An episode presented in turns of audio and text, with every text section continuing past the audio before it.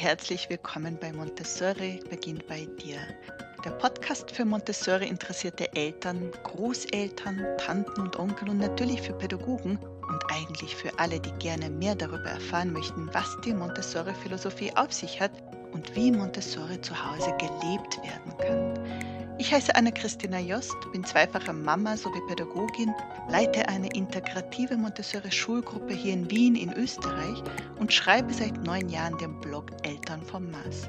Hier im Podcast möchte ich aber noch persönlicher zu euch sprechen und immer wieder auch andere Montessori-Pädagogen zu mir einladen, um mit ihnen über all die Dinge zu sprechen, die Eltern und Pädagogen so oft bewegen.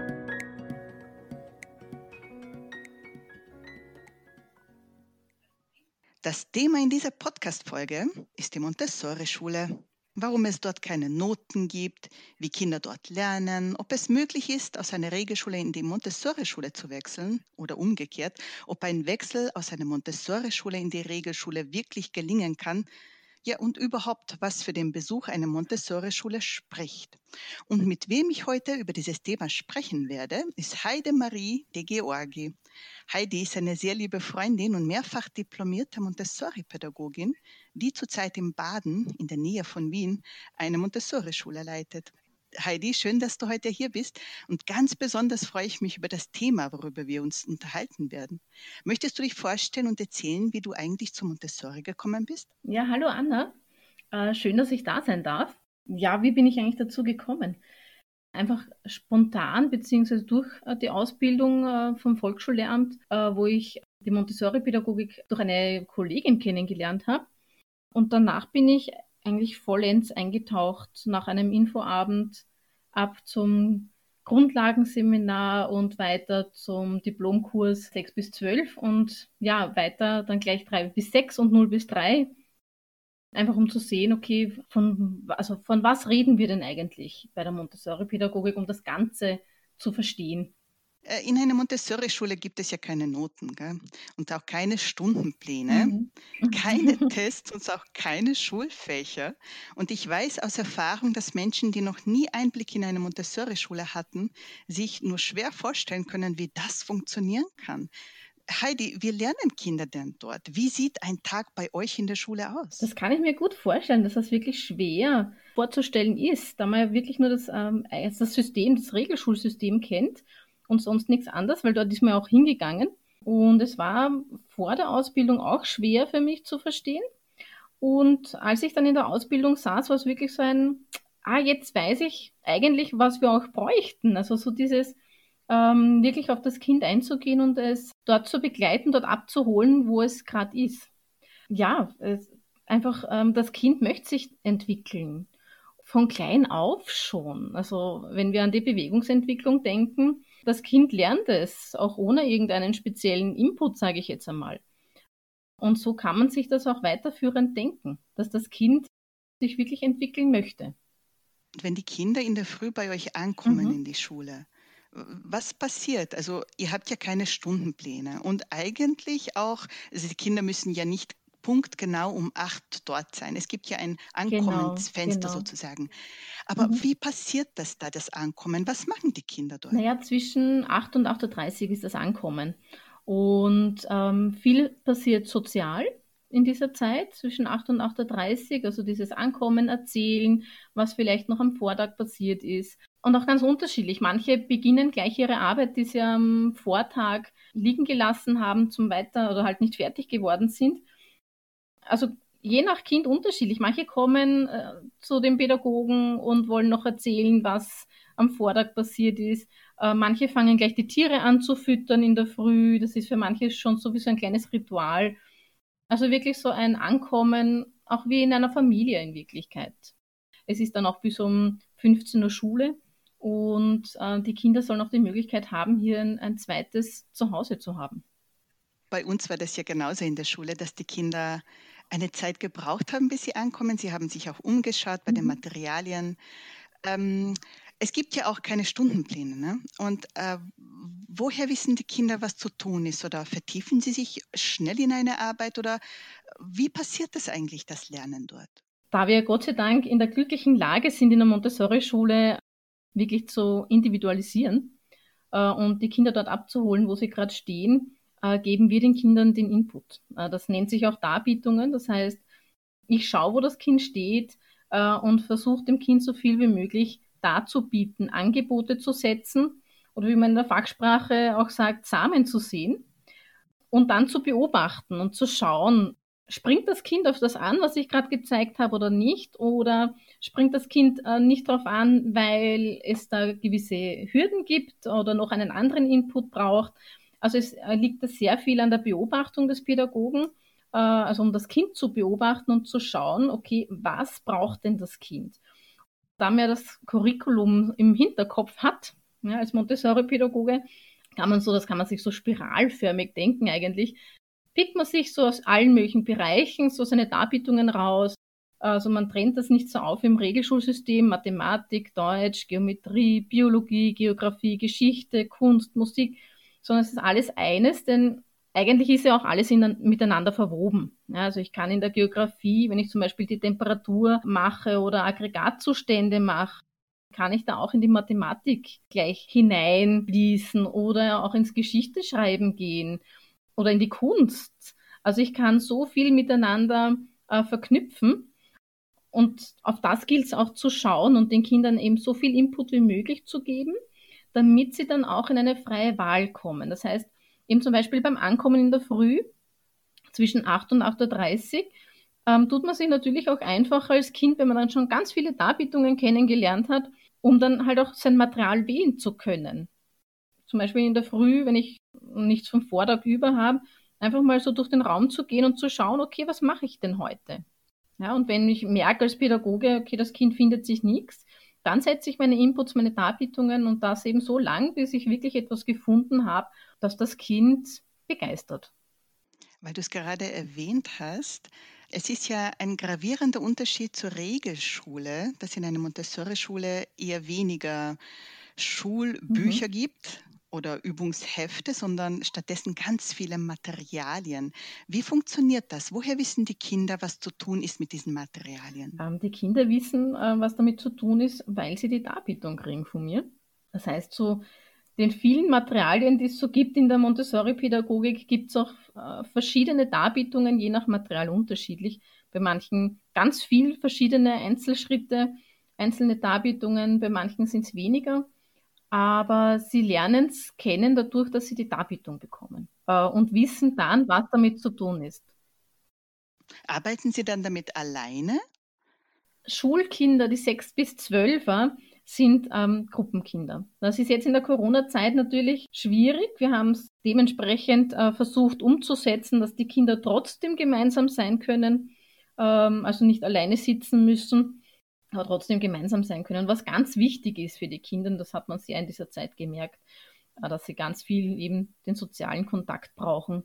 Und natürlich ist es noch schöner, wenn, ähm, wenn sie dann in einer großen Gruppe oder mit vier anderen Kindern oder drei anderen Kindern äh, an einem Projekt arbeiten können. Also ein Thema, das zum Beispiel drei, vier Kinder interessiert, arbeiten dann gemeinsam zum Beispiel am Thema Dinosaurier oder Thema Bäume in Österreich und erarbeiten das gemeinsam, suchen sich die Infos aus Büchern raus, zeichnen Plakate dazu, schreiben Texte dazu. Und eben durch das Gespräch, und das ähm, weiß man ja jetzt mittlerweile auch schon so von so vielen Gehirnforschern, festigt sich ja auch noch einmal das Wissen, das sie sich aneignen und wird dann noch mehr gefestigt. Weil du vorhin erwähnt hast, die Kinder haben ja nicht wirklich einen Sitzplatz, Mhm. einen konkreten. Ja, genau, aber das ist auch jetzt nicht nur in der, nicht, also es ist auch dann so, wenn eben Mhm. keine Corona-Krise ist. Die Kinder haben eben keinen zugeordneten Sitzplatz. Aber warum? Ähm, einfach, dass sie die freie Wahl haben. Sie wollen ja auch äh, sozial äh, mal Kontakt mit anderen Kindern haben. Wenn sie immer am gleichen Platz sitzen, wird das ziemlich schwierig. Die Kinder können am Boden arbeiten, also am Teppich Sie können, äh, können Bodentische nehmen oder eben sich zusammen auf einem großen Tisch setzen. Es gibt auch manche, die wollen halt dann einmal alleine arbeiten. Dann suchen sie sich auch einen Platz, wo sie alleine mal arbeiten können. Also, also sie sollen da in der Hinsicht die freie Wahl haben. Nicht nur in der Wahl des Platzes, sondern auch äh, die freie Wahl der Zeit und eben die freie Wahl des sozialen Gefüges. Und das ist sehr wichtig. da sie doch eine große Altersmischung sind und sie auch voneinander lernen, dass einmal die Großen zum Beispiel, ähm, ich sage jetzt einmal fünfte Schulstufe Kinder, auch einmal zur zweiten Schulstufe kommen und ihnen äh, Material zeigen, denn das haben sie schon kennengelernt und sind dann so die kleinen Assistenten, sage ich einmal, für den Pädagogen, die den anderen Kindern schon Material zeigen, das sie schon beherrschen. Äh, wenn über Montessori-Schulen gesprochen wird, taucht auch immer wieder der Begriff kosmische Erziehung auf. Und vorhin hast du schon kurz darüber gesprochen und erzählt, was aber selten auftaucht, äh, weil viele das gar nicht wissen, dass das auch zu einer Montessori-Schule gehört und sehr wichtig ist, sind die Going Outs. Kannst du ein bisschen darüber erzählen, was das ist? Um, ähm, going Outs, also weil ich ja vorhin schon von den Projekten gesprochen habe. Kinder erforschen, die wollen ja ganz viel äh, über die Welt wissen, wie sie funktioniert und haben sich ein Thema rausgesucht, und wollen dadurch Näheres erfahren. Sie haben in den Büchern zum Beispiel schon alles Mögliche ähm, rausgesucht in der Bibliothek, fahren zu Bibliotheken, suchen dort nochmal Infos raus. Und dann der nächste Schritt ist es auch, einen Experten zu fragen. Und äh, um einen Experten zu fragen, muss man natürlich irgendwo hinfahren. Und das machen die Kinder oder organisieren sich die Kinder dann selbst. Das heißt, sie suchen raus, wo gibt es einen Experten, wer könnte ein Experte sein, wie komme ich denn dorthin, wie mache ich mir einen Termin mit dem Experten aus, ja, wer, wer könnte uns begleiten zu diesem Experten, wer fährt denn aller mit von den Kindern, gibt es noch jemanden, der sich dafür interessiert, der auch nochmal mitfahren möchte.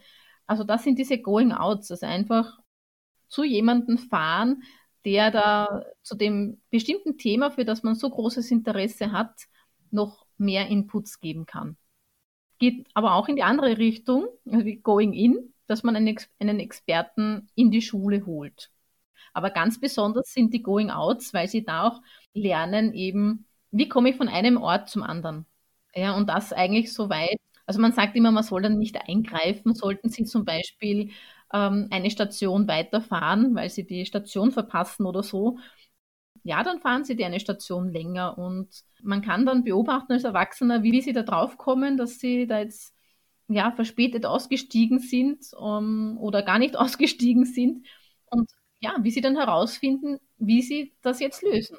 Ja, das ist ein schöner Lernprozess und vor allem lernen die Kinder wirklich Termine zu vereinbaren, wie sie telefonieren können ähm, oder überhaupt ja etwas zu organisieren. Ich finde das großartig. Ja, das ist wirklich fein zu sehen, auch wie das die Kinder motiviert, äh, Spaß macht und wie sie dran wachsen.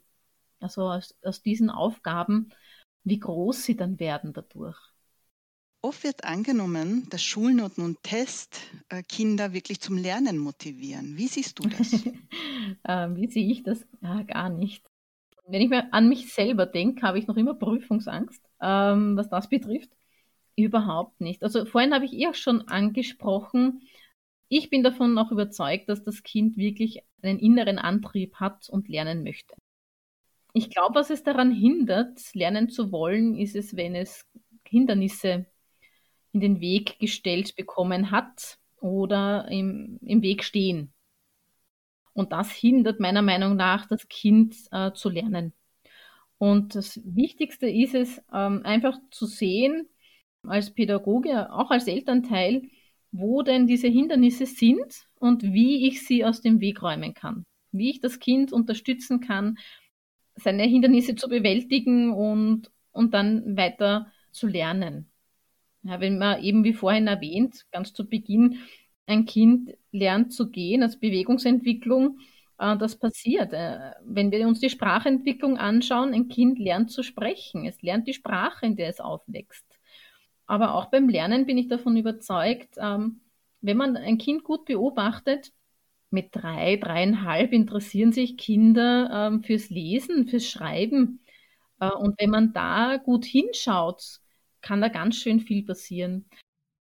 Also ich bin ganz bei dir. Ich glaube, Kinder sind von Natur aus mit dieser mhm. Neugier ausgestattet. Wir Menschen ja auch, wir Erwachsene. Wir sind neugierig. Mhm. Wir wollen immer weiter denken, weiter erforschen, Wissen aneignen. Und ja, das ist eigentlich mit uns angeboren. So sind wir Menschen. Aber es gibt ja trotzdem Kinder, die für gewisse Dinge doch kein Interesse zeigen in der Schule, zum Beispiel für Mhm. Arithmetik. Sie wollen vielleicht nicht so gern multiplizieren oder sie mögen das Schreiben nicht, sie schreiben nicht so gerne. Was ist dann? Wie, wie motivierst du diese Kinder? Wie motiviere ich Kinder, die gar kein Interesse zeigen? Ähm, oft liegt es ja wirklich daran, dass ähm, die Kinder vielleicht Erfahrungen gemacht haben, die sie negativ mit Mathematik verbinden. Ja, oder auch mit äh, Sprache verbinden. Das gilt halt einmal gut hinzuschauen. Es kann aber auch sein, dass das Kind schon so weit ist in bestimmten Bereichen, dass es schon zu fad ist. Ja, dass man da einfach schon viel weiter vorgreifen muss, dass man sagt, okay, dann probieren wir gleich mal Quadratzahlen aus oder so in die Richtung.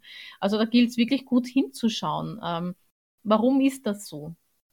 Als Erwachsener verbindet man das oft mit, ähm, ja, um Gottes Willen, die Mathematik, das habe ich ja auch selber nie mögen in der Schule oder was war dein Lieblingsfach, dann ist es meistens Musik.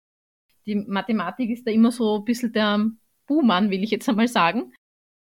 Äh, aber ja, da muss man wirklich schauen, woran liegt es? Gibt es da Hindernisse, die, da, ähm, die das Kind einfach behindert, das spannend zu finden? Verstehst du, was ich meine, Anna? Mhm, ich verstehe es. Und ich habe auch oft die Erfahrung gemacht, ähm, viele denken, Mathematik ist so eine, eine große Mhm. Blase. Entweder nimmt man, ent, entweder liebt man alles oder gar nicht. Aber das stimmt nicht. Es gibt ja Bereiche, die vielleicht für manche Kinder weniger interessant sind. Und dann gibt es Bereiche, wo sie einfach große Augen machen und immer mehr wissen wollen. Und, und natürlich äh, müssen sie dann die alten Bereiche oder die, die Bereiche, die sie nicht so gern mögen, auch anwenden, aber dann bekommt es eine andere Bedeutung für sie. Genau, genau. Und mit Hilfe der Materialien ist das auch wieder ganz was anderes, ähm, da man doch zu Beginn einmal ähm, damit hantieren kann mit dem Material und dann langsam ins Abstrakte geht. Und eben, das sind dann viele Bereiche, wo man einfach gut hinschauen muss, okay, woran liegt's, dass das Kind jetzt gerade vielleicht nicht die Mathematik ja, bevorzugt, sage ich jetzt einmal. Du hast ja vorhin schon erwähnt, äh, Montessori-Kinder eignen sich das Lesen und Schreiben ja oft schon im Mhm. Kinderhaus an. Also nicht selten können Kinderhauskinder sogar schon addieren und Mhm. subtrahieren. Was ist dann wirklich der Unterschied zwischen Kinderhaus und Schule? Also eben, wie du schon sagst, im Kinderhaus lernen sie schon rechnen, äh, schreiben, lesen, also die Grundfertigkeiten. Und in der Schule ähm, brauchen sie diese Grundfertigkeiten, um ins Forschen zu kommen, um die Bücher zu erforschen, um da zu lesen, nachzulesen über das Thema, das sie gerade interessiert, ähm, dass sie da selbstständig sein können. Das Wichtige ist wirklich, dass wir die Kinder in eine Selbstständigkeit begleiten. Und das geht nur, wenn sie die Grundfertigkeiten haben. Mit Kindern, die eben die Grund, ja, die Grundkenntnisse, Grundfertigkeiten schon haben, kann man in der, wenn wir jetzt die Mathematik hernehmen, dann schon wieder ganz woanders starten. Gleich mit den Millionenzahlen, gleich mit den Quadratzahlen oder mit dem Distributivgesetz. Also, ich sage mal, Kinder im Schulalter sind schon viel weiter, als man als Erwachsener, ähm, der jetzt zum Beispiel das Regelschulsystem gehabt hat, kennt. Und das unterschätzt man oft. Und dann kommt es eben zu diesen Hürden, wie wir vorhin erwähnt haben, oder diese Hindernisse, weil das Kind auch selber spürt, er könnte es oder sie könnte es eigentlich vielleicht schon, kann es aber noch nicht oder andere können schon, nur selber noch nicht. Und deswegen ist das Beobachten dann wiederum so wichtig. Ich weiß, ich komme von einem, von einem ins andere.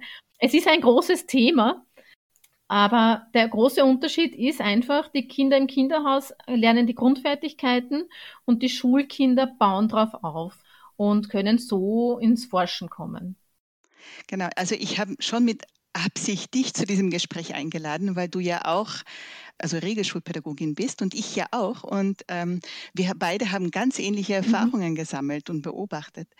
Ja, ich bin der Meinung aber, dass eine Schule weit mehr ist als nur ein Ort, wo Kinder lesen, rechnen und schreiben üben können. Also ich bin fest davon überzeugt, es ist auch ein Ort, wo viele, ganz viele wichtige Mhm. soziale Prozesse stattfinden. Wie Ja, erlebst du das ja. in eurer Schule? Ja, total, Anna. Also ähm, das ist extremst wichtig, wenn nicht das Wichtigste, sage ich einmal, weil Lernen passiert nur, wenn auch die Emotionen passen. Also emotionales Lernen und wenn da alles ausgeglichen ist, dann funktioniert das auch, äh, das kognitive Lernen. Das ist total wichtig. Und Maria Montessori ähm, oder Maria Montessoris Gedanke oder Ziel, Vision war ja die Friedenspädagogik.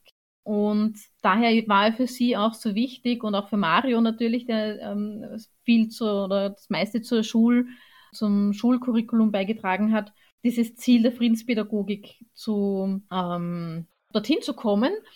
Und deswegen geht es ja auch darum, dass wir immer vom großen Ganzen ausgehen und, ins, und dann schrittweise ins Detail gehen, ähm, einfach damit die Kinder dieses große Ganze, also wir beginnen ja mit der Erzählung der Entstehung der Erde, des Universums und einfach um zu schauen, zu sehen, okay, wie groß ist das Universum, wie klein sind wir eigentlich, aber auch voneinander, dass wir voneinander abhängig sind, ja, wenn wir an die Bienen und die Blumen denken, wie alles so zusammenhängt und zusammenspielt und wir uns auch gegenseitig brauchen, wir voneinander äh, abhängig sind und das ist schon wichtig in so, einem Gemein in so einer Gemeinschaft, äh, das zu erleben, wie man respektvoll miteinander umgehen kann.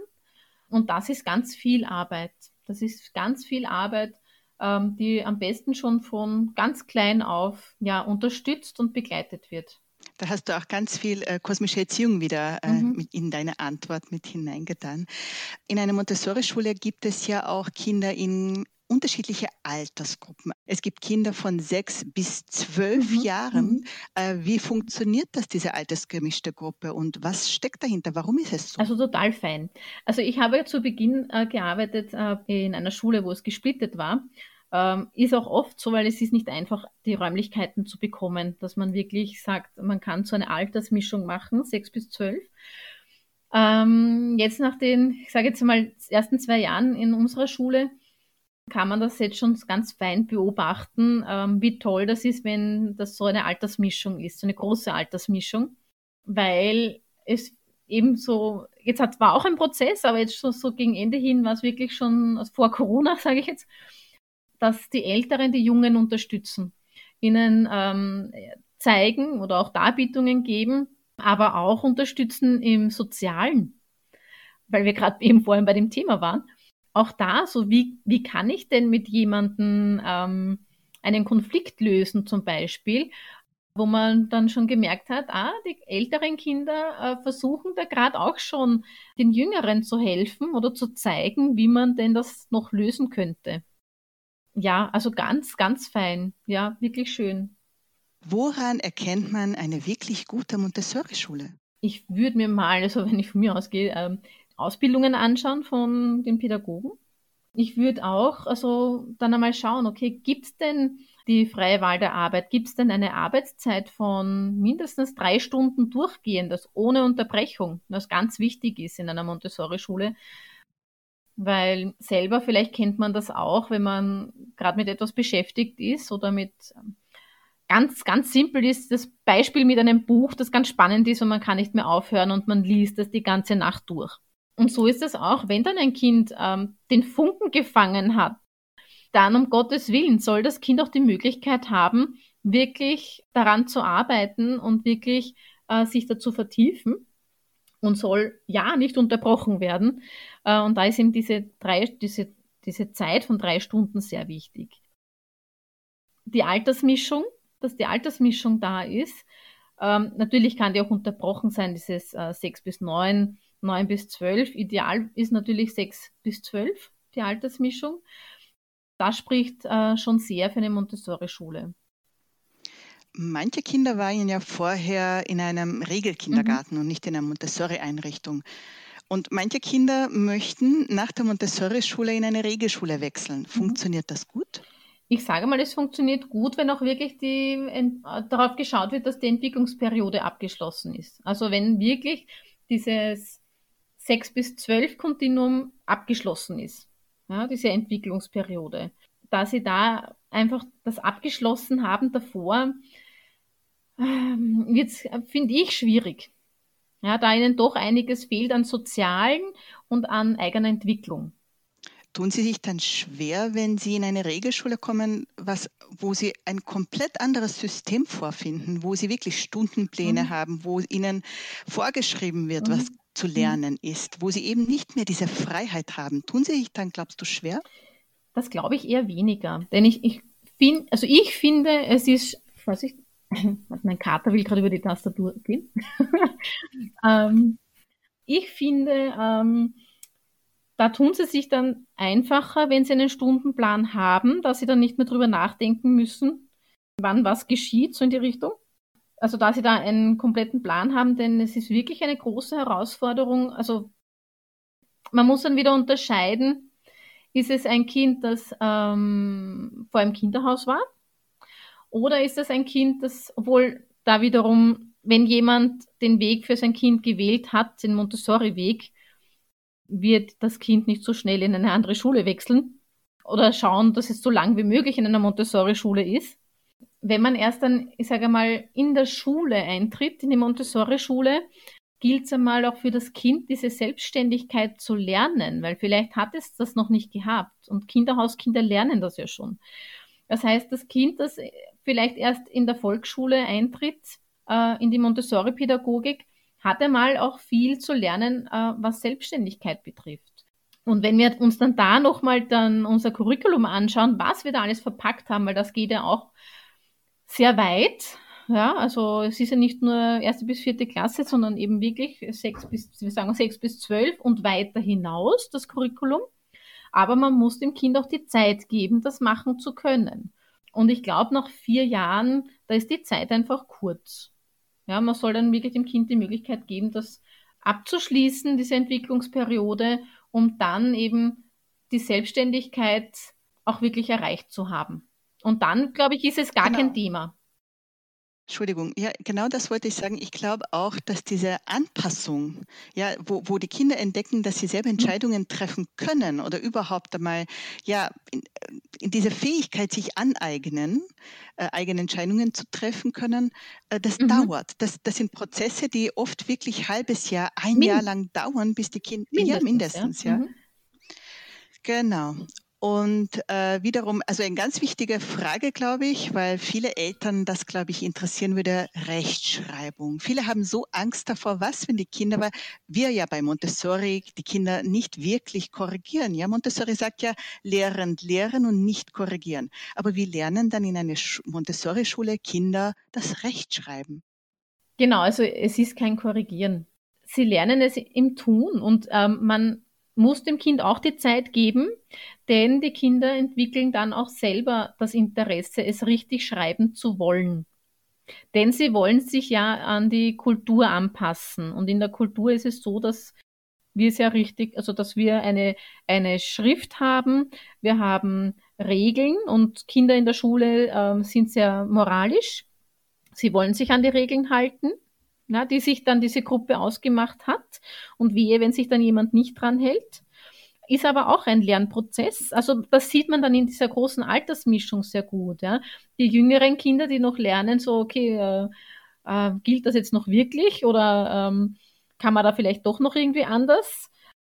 Und die älteren Kinder, die dann wirklich dann schon so, na, ähm, das ist so ausgemacht, das haben wir, das, das haben wir so besprochen, das gehört so gemacht. Äh, und so ist es bei der Rechtschreibung auch, dass sie, dass sie das schon auch können wollen. Und es kann schon auch für ein Kind verletzend sein, wenn man da eben dann so nochmal, aber du schau jetzt, da, äh, das schreibst du jetzt schon nochmal richtig, ne? Man kann es auch anders lösen. Man könnte auch sagen, du schau dir das nochmal, schau nochmal drüber, hol dir ein Wörterbuch oder also weil wenn Plakate aufgehängt werden oder eine Schülerzeitung zum Beispiel gemacht wird, da gibt's ja auch zum Beispiel einen Lektor, der da drüber liest und schaut, ähm, also wie im richtigen Leben, äh, und schaut, ob alles richtig geschrieben ist. Ja, kann, kann man ja dann auch so einführen ne, und so machen.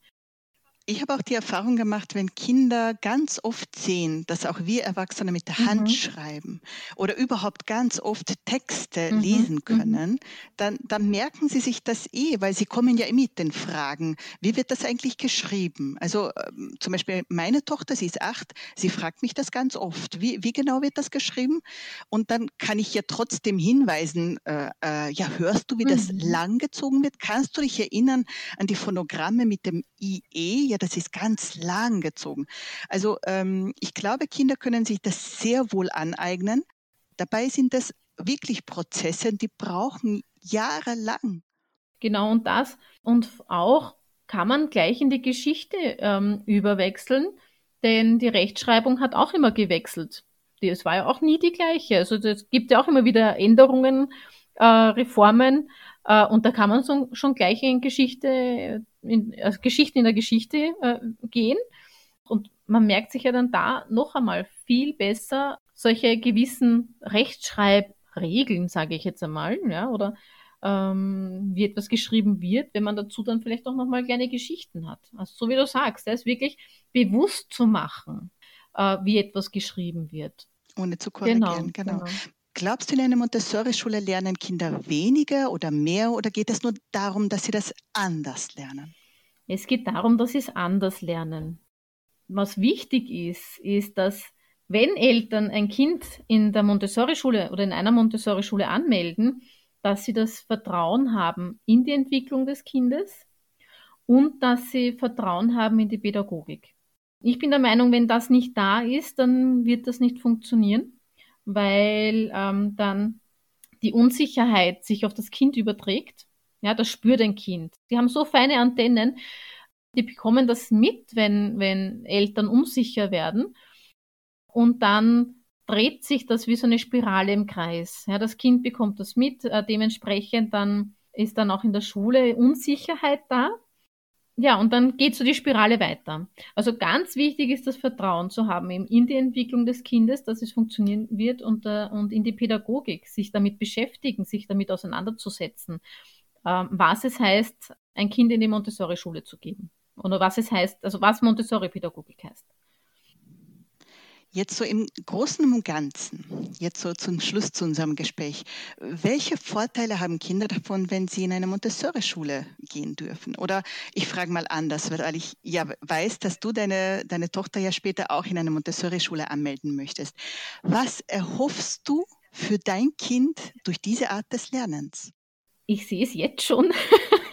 ich will es nicht, also ähm, ich, sie geht ja schon seitdem sie ein Jahr alt ist in eine Montessori-Einrichtung.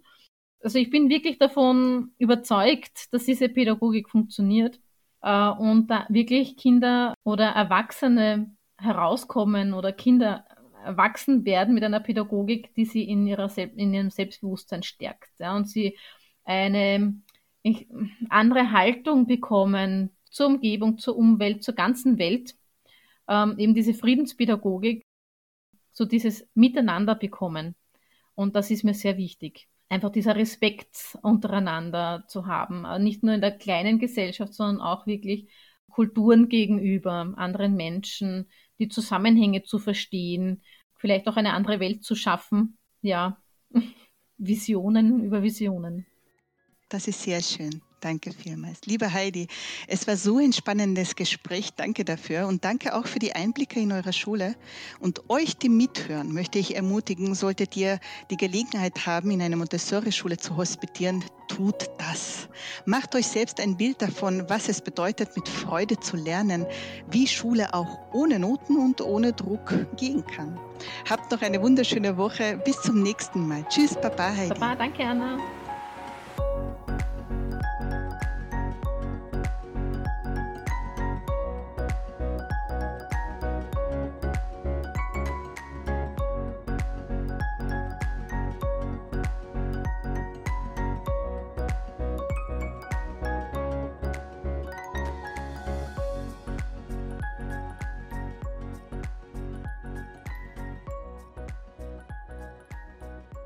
Musik, die ihr hört, ist von xonmusic.com.